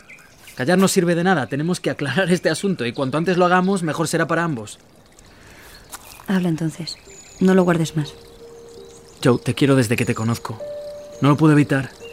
A menudo he intentado mostrarte mis sentimientos, pero nunca me has dejado. Ahora quiero explicártelo todo. Y quiero que me des una respuesta, porque yo no puedo seguir así. Quería evitarte esto, Teddy. Pensé que te darías cuenta. Nunca he pretendido que te intereses por mí en ese sentido. Y me alejé para evitarlo en la medida de lo posible. Lo, lo sé, lo sé, pero no ha servido de nada, Joe. Con tu ausencia solo has conseguido que te quiera más todavía. Lori, yo me siento orgullosa de ti. Y te quiero como a mi mejor amigo. Pero no soy capaz de amarte como esperas. Y sé que, aunque lo intentara, no lo conseguiría. Nadie puede enamorarse a voluntad de otra persona. Lo siento de veras. Todo esto es porque estás. estás fascinada por ese viejo. Ese maldito profesor alemán al que conociste en Nueva York. Por favor, el señor Baer ni es viejo ni es maldito. Es una gran persona. Y aunque sea mayor que nosotros, se ha convertido en un gran amigo. Sí, y estoy seguro de que acabarás enamorándote de él. Y entonces yo desapareceré de tu vida para siempre. No, tú siempre serás mi mejor amigo. Teddy, terminarás superando todo esto, lo verás.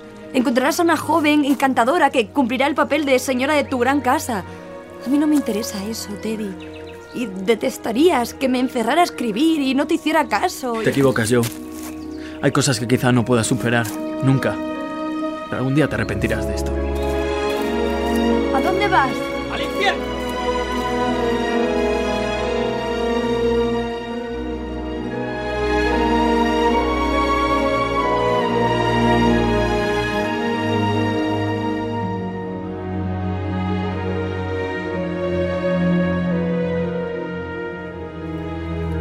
Joe se le encogió el corazón al verle caminar en dirección al río. Pero no, Lori no tenía prevista una zambullida trágica para mitigar su pena. No era tan débil como para quitarse la vida por aquel fracaso. Simplemente se dirigió hecho una furia hasta su bote, arrojó dentro el sombrero y empezó a remar como un loco río abajo.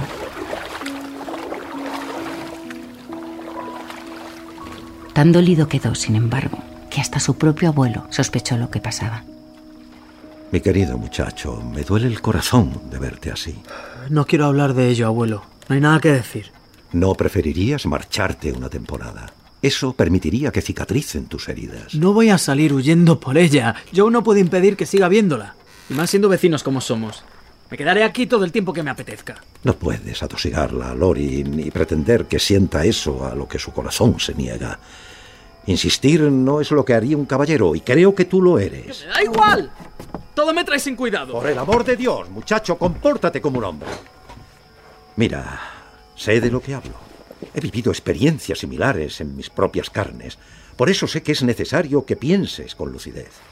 Antes estabas loco por marcharte. ¿Por qué no retomas tu plan de irte al extranjero? Porque siempre pensé que ella vendría conmigo. Bueno, pues como tal opción parece ahora inviable.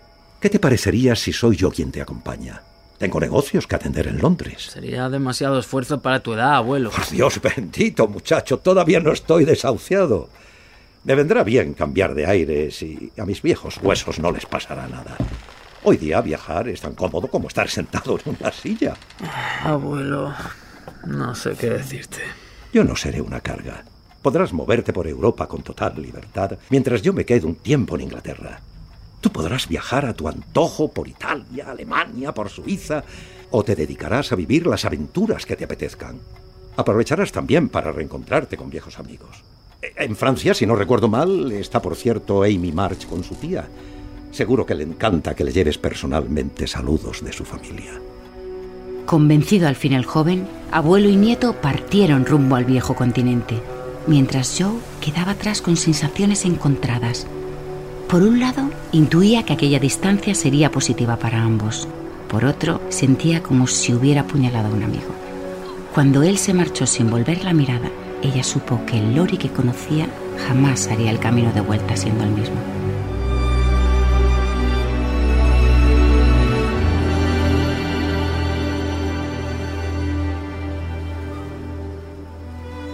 Aparte de aquel doloroso desencuentro con Lori, lo que más sorprendió a Joe al regresar a casa fue encontrar a Beth tremendamente desmejorada.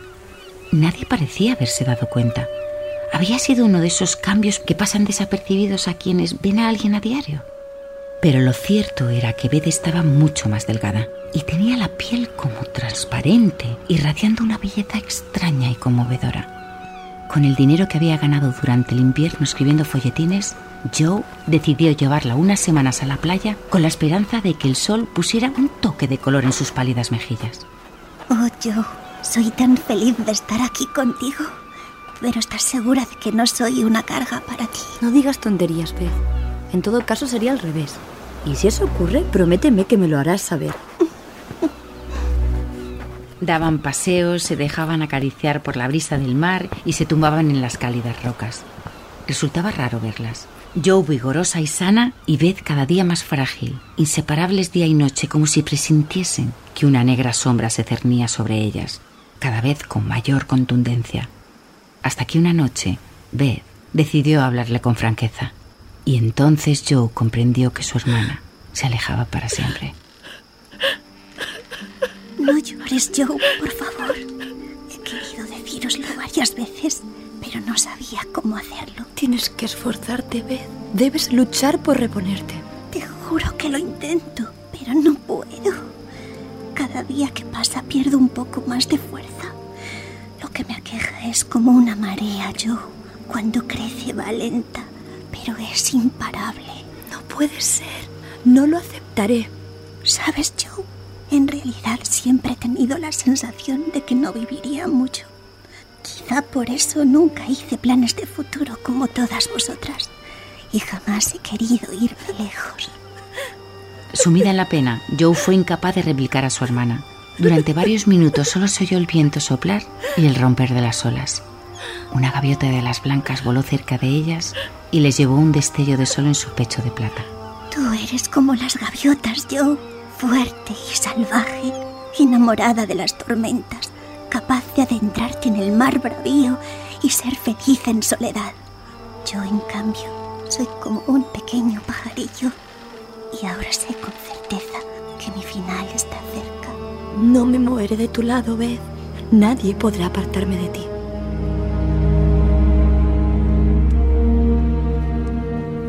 De regreso a casa no hizo falta decir nada. Con solo verla, sus padres lo supieron de inmediato. Agotada por el corto viaje, Beth se fue pronto a la cama.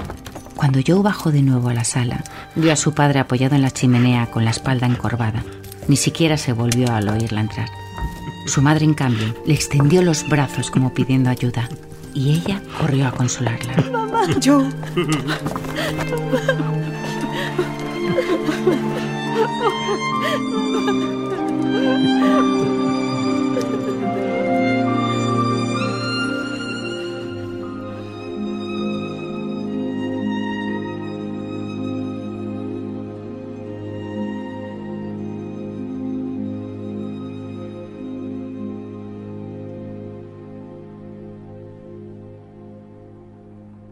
Muy lejos del hogar de los March, al otro lado del Atlántico, la vida transcurría con asuntos distintos. Un joven alto y moreno recorría aquella mañana el Promenade de Sanglé de Niza.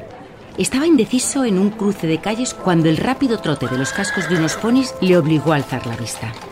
Justo entonces divisó un pequeño carruaje que pasaba calle abajo con una única dama. Al reconocerla, se le iluminó el rostro y empezó a agitar el sombrero para atraer su atención. ¡Amy! ¡Amy March! ¡Lori! ¿De verdad eres tú? Pensé que finalmente no vendrías. Me he retrasado un poco, pero te prometí pasar la Navidad contigo y aquí me tienes. Pero cuéntamelo todo. ¿Por dónde te has movido todo este tiempo? ¿Dónde está tu abuelo? ¿En qué hotel te hospedas? He estado de acá para allá. Llegué anoche de Berlín y fui a buscarte, pero me dijeron que habías salido. Me alojo en el Savant, muy cerca de tu hotel. Así que estoy a tu entera disposición para pasear, hacer recados o lo que tú quieras.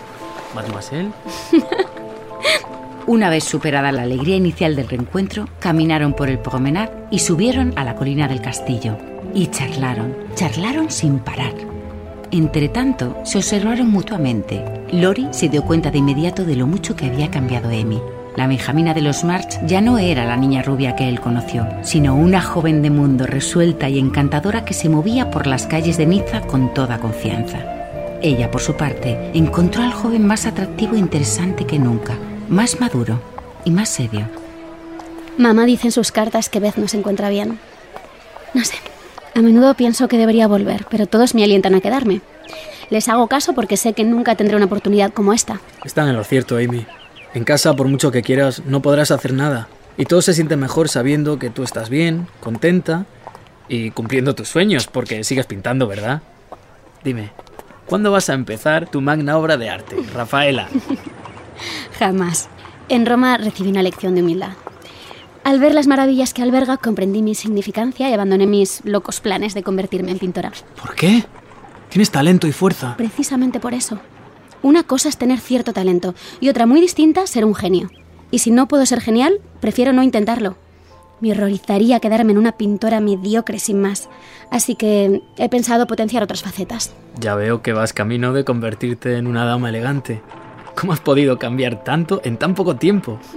Has ganado estilo, serenidad, aplomo y conocimiento.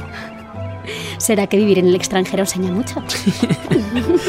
Y así pasaron Amy y Lori unos cuantos días juntos en el sur de Francia, reencontrándose en todos los sentidos, incluso a veces sin ser conscientes del todo de sus sentimientos.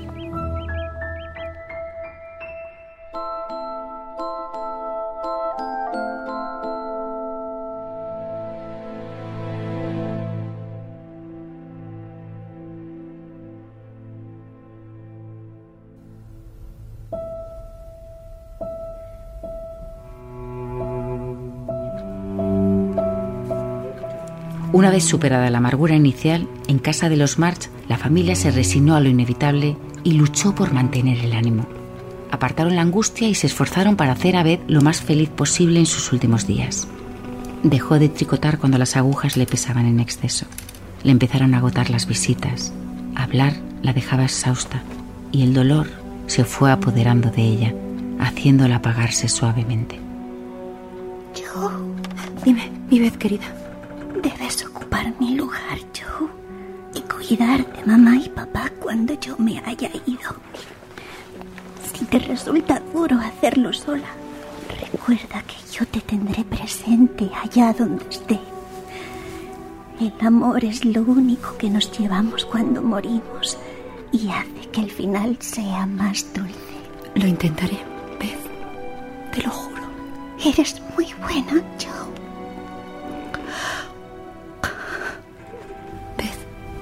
Beth.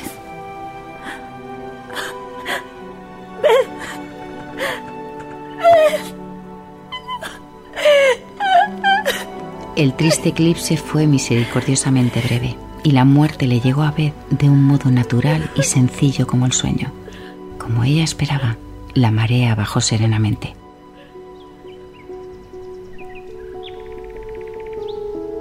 Al abrir la mañana, por primera vez en mucho tiempo, el fuego estaba apagado y en la casa reinaba el silencio.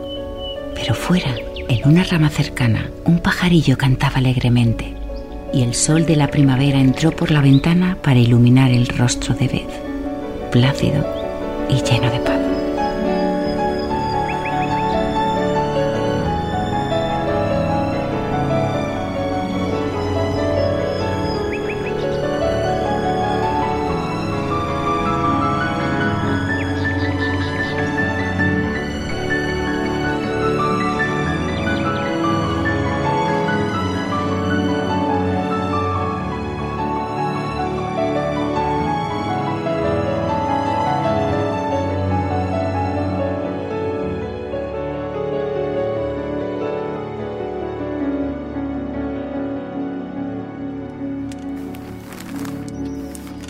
Aunque las semanas siguientes fueron muy duras para toda la familia, poco a poco los corazones atormentados empezaron a buscar consuelo. Yo, hija, ¿por qué no vuelves a escribir?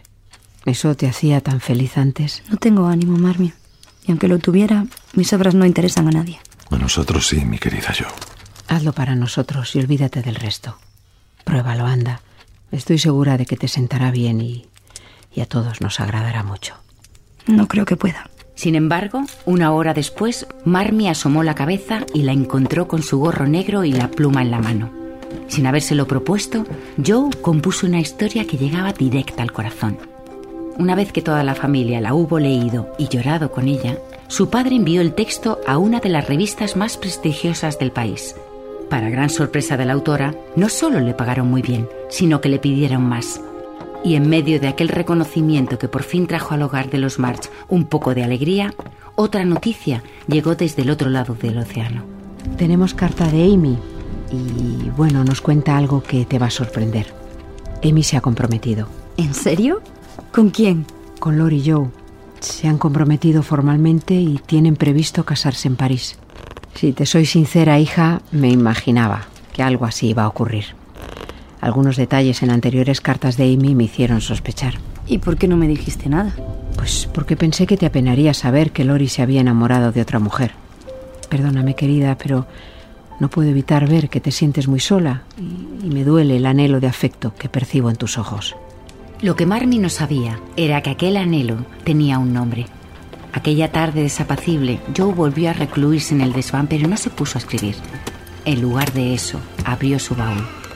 Allí estaban sus cuadernos de Nueva York y entre ellos una breve nota del profesor alemán. Al leerla, le temblaron los labios. Las palabras de su amigo Baer parecieron adquirir ahora un nuevo sentido y le tocaron el corazón. Espérame, amiga mía. Puede que tarde, pero sin duda llegaré. Ojalá fuese cierto, mi querido Fritz. Siempre tan dulce y valiente conmigo. No le valoré como merecía cuando le tuve cerca. Y ahora que todo el mundo se va y me siento tan sola, no quedaría por verle. Sujetando aquella nota como si fuese una promesa por cumplir, Joe descansó la cabeza y lloró. Lloró como si pretendiese competir con la lluvia que repiqueteaba sobre el tejado.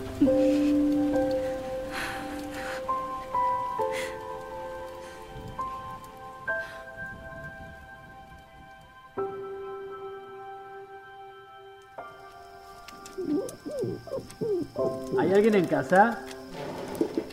¿Hay alguien ahí? ¿Un alma caritativa que me abra la puerta? ¡Teddy! ¡Teddy! ¡Mi, mi Teddy! ¡Ya estáis aquí! ¡Pero qué alegría! Mi querida Joe, ¿de verdad te alegras de verme? ¿Alegrarme? Válgame el cielo, no hay palabras para describir lo contenta que estoy. ¿Dónde has dejado a Amy? Se ha quedado con tu madre, viendo a los niños en casa de Meg, pero vienen todos para acá enseguida. Genial, pero mientras tanto, cuéntamelo todo. Déjame pasar primero. No querrás que te cuente mi boda a través de una ventana.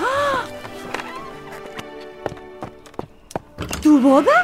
¿Es eso cierto? ¿Os habéis casado al fin? Hace seis semanas, en el consulado de Estados Unidos, en París. Quisimos una boda pequeña y discreta, porque a pesar de nuestra felicidad, tuvimos muy presente a nuestra querida Beth. Fue aquella una charla afectuosa, distendida y llena de familiaridad. Mi queridísima Joe, quiero decirte algo. Y después de esto jamás retomaremos esta conversación.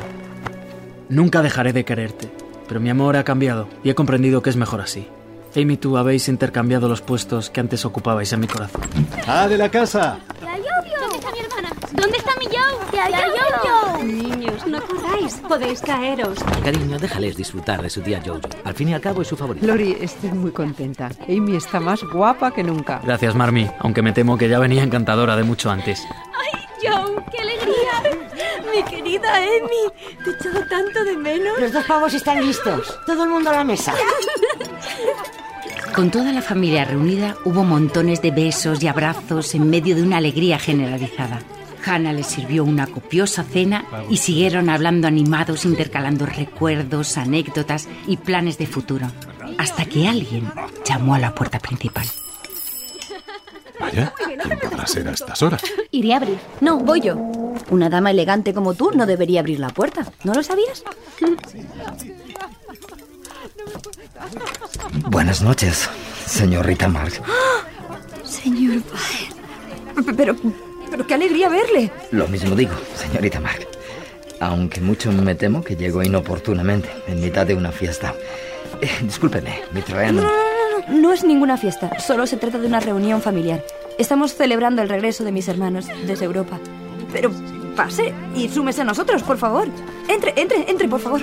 Si no es molestia, lo cierto es que me encantará saludarles. Si a nuestro caballero le quedaba alguna duda sobre lo pertinente de su visita, esta se disipó de inmediato al ver la cordialidad con la que lo recibía la familia. Los niños se sentaron en sus rodillas, las mujeres intercambiaron señales de aprobación y los hombres lo incluyeron animados en su tertulia.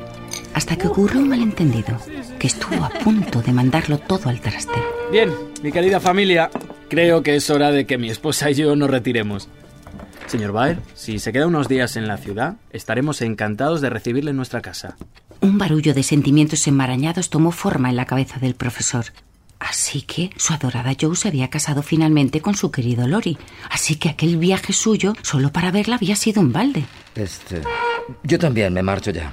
Disculpen haberme presentado sin previo aviso. Gracias por su amable invitación, señor Lawrence. Pero creo que me marcharé enseguida. Ya nada tengo que hacer aquí. Pero, ¿se va a ir ya? No se vaya todavía, ha llegado hace muy poco. Además, va a llover. No debería salir ahora. Quédese, amigo. Aquí es usted uno más. De verdad he de irme. Discúlpenme.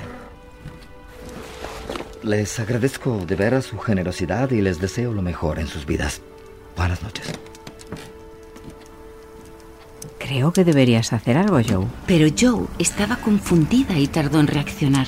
Solo cuando el profesor hubo dejado la casa, empezó a sospechar lo que pasaba en realidad. En ese momento, se levantó y salió como una exhalación en busca de Baer. Señor Baer, señor Baer, espere, espere un momento, tenemos que hablar. Señor Baer, Creo que está todo dicho, mi querida amiga. Y será mejor que me retire temprano. He de emprender un largo viaje y me conviene descansar. un largo viaje. ¿A dónde tiene previsto ir?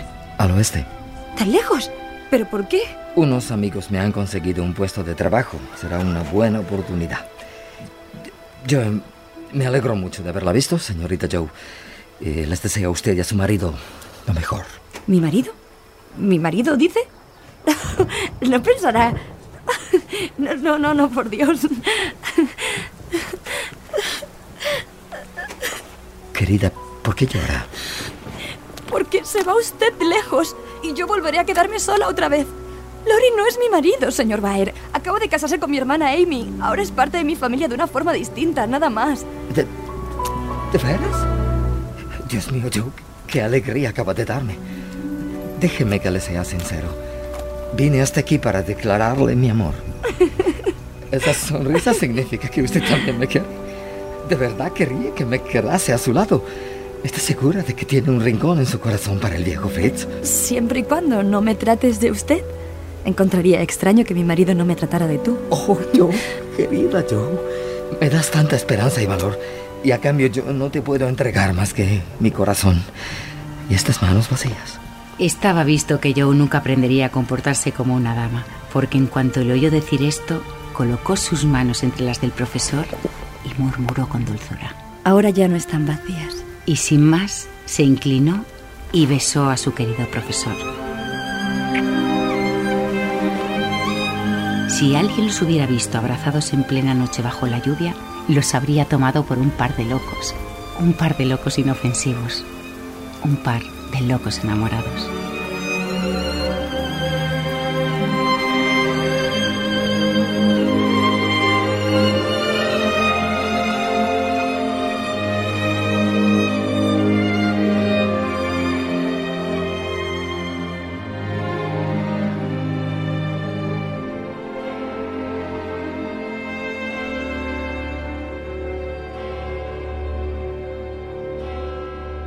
La rica tía March murió repentinamente aquel invierno y tras el impacto inicial de la noticia descubrieron un motivo de celebración. Joe, su antigua señorita de compañía, había heredado de ella una propiedad, Planfield. No puedo creerlo. A pesar de lo insufrible que era, nuestra vieja tía tenía un buen corazón. Sí, es un viejo caserón, pero conseguirás por él una suma más que decente. No pienso venderla. No pretenderás vivir ahí. Es un sitio enorme. Solo el jardín y el huerto requieren el trabajo de tres hombres. Y mucho me temo que ese no es el fuerte de tu prometido, el señor Baer. No pretendo cultivar ningún huerto. Mi idea es abrir una escuela. Una escuela para los niños que más lo necesitan. A partir de ahí, arrancó un tiempo en el que todo pareció ocurrir a un ritmo extraordinariamente rápido. Sin apenas darse cuenta, Joe se vio casada con el bueno de Fritz Baer e instalados ambos en Planfield. Y lo lograron. En poco tiempo, un grupo de seis o siete estudiantes surgió como de la nada, llenando el caserón de lecciones y actividad. Además, con el paso de los años, la pareja tuvo dos hijos propios, Rob y Teddy. De las muchas fiestas que periódicamente se celebraban en Planfield, una de las más entrañables fue siempre la recogida de la manzana, una ocasión para reunir a todas las ramas de los March, los Brooke, los Lawrence y los Baer. En la escena que cierra esta historia han pasado cinco años desde la boda de Joe. Las tres hermanas y sus maridos están montando una gran mesa sobre la hierba para disfrutar de una jornada de familia y amistad. ¿Recordáis aquella tarde de verano en que nos dedicamos a planear cómo serían nuestras vidas? Qué inocentes éramos. Y qué poco capaces de anticipar nuestro porvenir. Pero todas hemos logrado salir adelante en nuestra búsqueda de la felicidad, añorando siempre a la dulce vez y aportando seres queridos al clan. Atención, atención todos. Propongo un brindis. Por la anciana tía March, que nos permitió heredar esta casa. Y por todos los presentes, miembros de una forma u otra de la familia March. ¡Por la tía March! ¡Por la tía March! ¡Por la tía March! ¡Vamos, sí! ¡Por la tía March! ¿Quieres un poco de vino? ¿Estás bien, señora March? Beth hubiera sido tan feliz de verlas así. Y nos está viendo, mamá. Desde un rincón del cielo nos protege y nos cuida a todos. Siempre con una gran sonrisa. Estoy segura de que sí.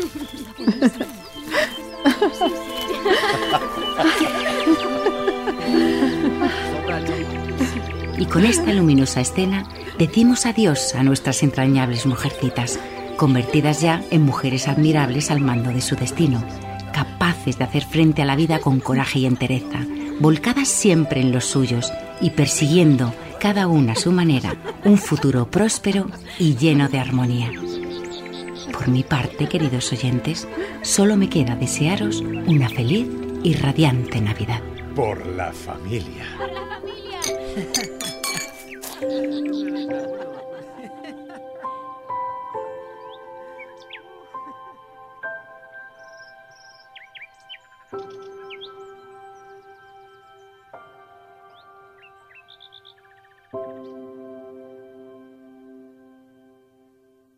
En Mujercitas han participado Belén Rueda como narradora, Macarena García como Amy, Maggie Cibantos como Joe, Martiño Rivas como Lori, Elisa Chía como Meg, Eva Soriano como Bev, Adriana Ozores como Marmy, Pepe Villuela como Profesor Baer, Primitivo Rojas como Señor Lawrence, Luis Callejo como John Brooke, Paca González como Hannah, Roberto Cuadrado como Dashwood, José Ángel Fuentes como padre de las chicas.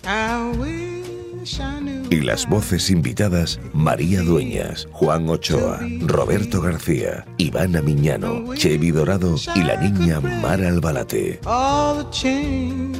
Adaptación María Dueñas. Making of Paco Camino, Pablo Palacios, Beatriz Polo y Roberto Cuadrado. Producción David Tomillo. Realización y diseño sonoro Roberto García y Mona León Siminiani. Dirección Mona León Siminiani. I wish I could share all the love that's in my heart. Remove all the bars that keep us apart. I it means to be me, then you'd see and agree.